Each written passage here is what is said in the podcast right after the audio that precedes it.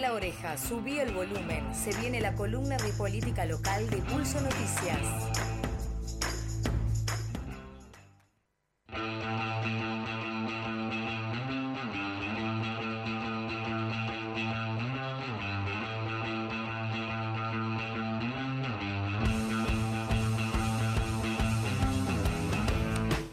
Lo tenemos a él una vez más, como cada jueves. Lo recibimos a David Barres y recibimos a Pulso Noticias, en realidad. Hola David, ¿cómo estás? ¿Cómo andan? ¿Cómo les va? Muy bien, ¿y tú? Muy bien, muy bien. Ahora me dieron ganas de participar del sorteo. O sea, que están buenísimos los premios. ¿Cuál de, cuál de todo? Eh, ¿Vos sabés lo que es un pica? Porque yo no sé qué es un pica. Sí, sí, sí, sí. eh, interesante, me parece que está bueno. Eh, o sea, lo- no, no me puedo llevar los, los premios todos juntos, ¿no? No, O no, sea, el- son el distintos masaje, sorteos. El delta. Claro, Ah, son alta, distintos. alta combinación. Te haces unos masajes, te agarras el pica, te picás uno y te, Y te vas al uno Y vas a Delta. caminar. No, Ah, olvídate. Olvídate. qué Llegamos a combinar estos premios y no nos hacemos cargo de lo que suceda. Sí, Después, escúchame una sí. cosa. Eh, podés participar, David, no te podés llevar todo junto, eso sí. Terminamos bailando todos en bola en frente Claro, del Congreso. bueno, Eh, bueno. eh, Está bien, está bien. Claro, no, una cosa terrible. Pero bueno, ya podés ir participando, David. Estás totalmente permitido a participar. Uh, estamos Buenísimo, te- termina la columna y ya, ya me anoto.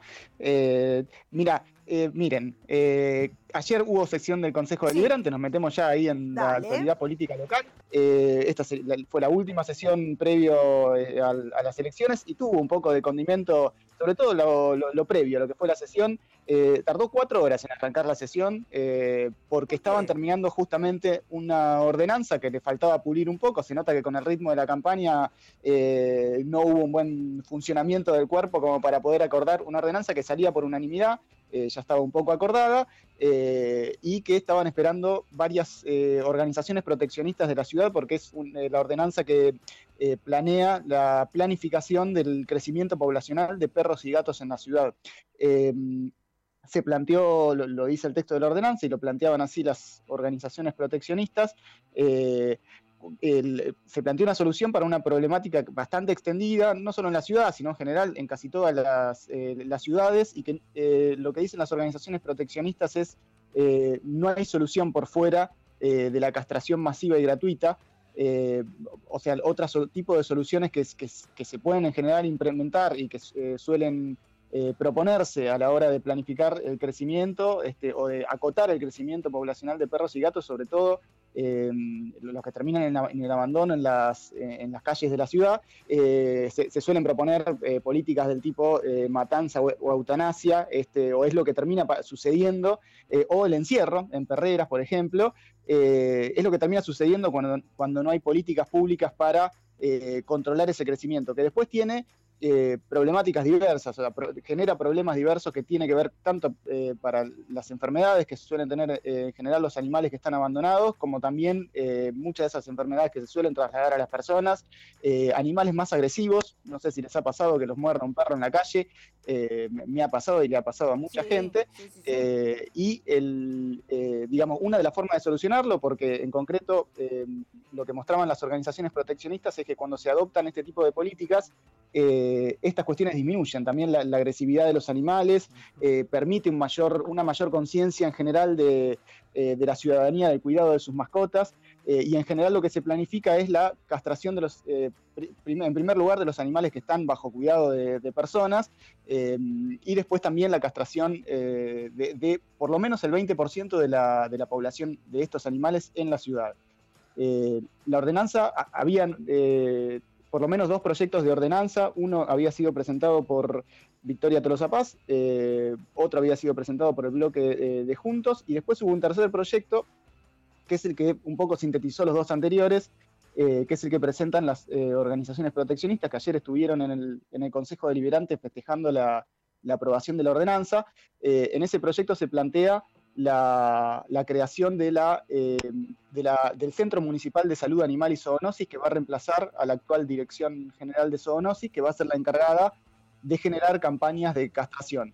Lo que dice la ordenanza, después esto hay que ver si se cumple, porque necesita también su, eh, su presupuesto para generar una política pública que sea eh, sistemática, o sea, la, la ordenanza plantea que tiene que ser sistemática, o sea, sostenida en el tiempo, no puede ser una campaña que este, se desarrolle eh, en algunos meses del año y después se, eh, digamos, se paralice porque en concreto no, no termina sirviendo tiene que ser sistemática, tiene que ser gratuita, porque si no alcanza toda la población, eh, digamos que todas las personas tengan la posibilidad de castrar a su mascota, eh, también pierde sentido.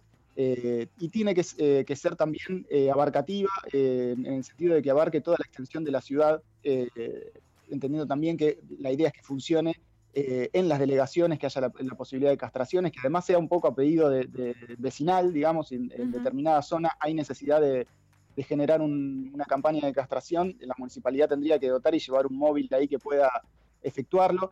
Algunas castraciones ya la municipalidad realiza, eh, pero bueno, no son eh, de estas características sistemáticas, este, digamos, una política que tenga eh, cierta sistematicidad como para tener este, ese control poblacional.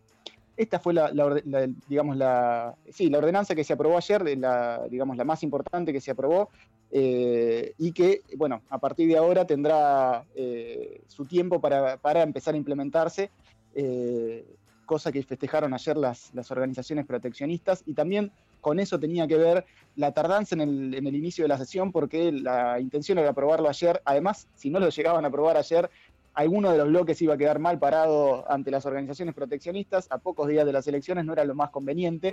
Eh, así que se terminó de limar el proyecto para que salga. No, te digo que eh, un temón, ¿eh? porque es verdad que, eh, de hecho, no solo aquí en, nuestra ciudad, sino también se viene viendo bastante el tema este que decías vos de la violencia de los animales en la calle, que pobre animal, pobre bicho, no, es, no es su culpa, eh, debe recibir un tratamiento, y por el otro lado, que no sean maltratados ni violentados y, sea protegida su vida, que es lo que pretenden los eh, quienes defienden los, derechos de los animales y son proteccionistas. Entonces ahí hay una disputa también. Lo voy a, voy a agregar de un modo casi simplista, pero este datito lo había compartido eh, Robert es como una suerte de superpoblación de, de, los perros callejeros en donde no hay otra manera que no sea eh, el control a través de la castración, porque con todo lo que conlleva, eh, se reproducen de una manera muy, muy fácil. Eso era el dato que, ese era el dato que quería Decile, Robertina, por favor. Es Robertina ¿Cuál Sí, por favor, David, perdón, pero tiene el dato duro. Tiene el dato duro. Buenas, está en la nota de pulso también que hicieron claro, sobre pulso el tema, noticias. de un perro, en siete años salen casi 6.000 perros. O sea, de un perro y de una perra, a lo largo de siete años pueden salir hasta 6.000 perros. Bien, ahí el dato. Perros, Sacó de pulso también. Sí, no, muchos perros. Eh, igual me perturba un poco el dato de 7 años. Pueden ser 10, 5, pero no sé por 7. Bueno, no importa. David. Por el tiempo de producción, dice Robert. Sigue agregando data. Bueno, dale, a ver, David, David. un poco. Sí.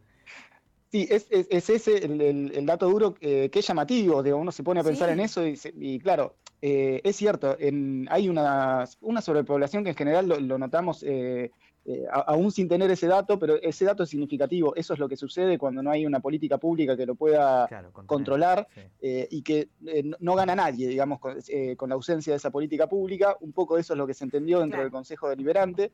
y bueno, a, partir de ahora hay una ordenanza, ahora habrá que, llevarla adelante y empezar a tener una, relación más armónica con, estos animales, protegerlos un poco más y no, generar todas las, consecuencias que tiene eh, la, falta de política eh, pública en, este sentido.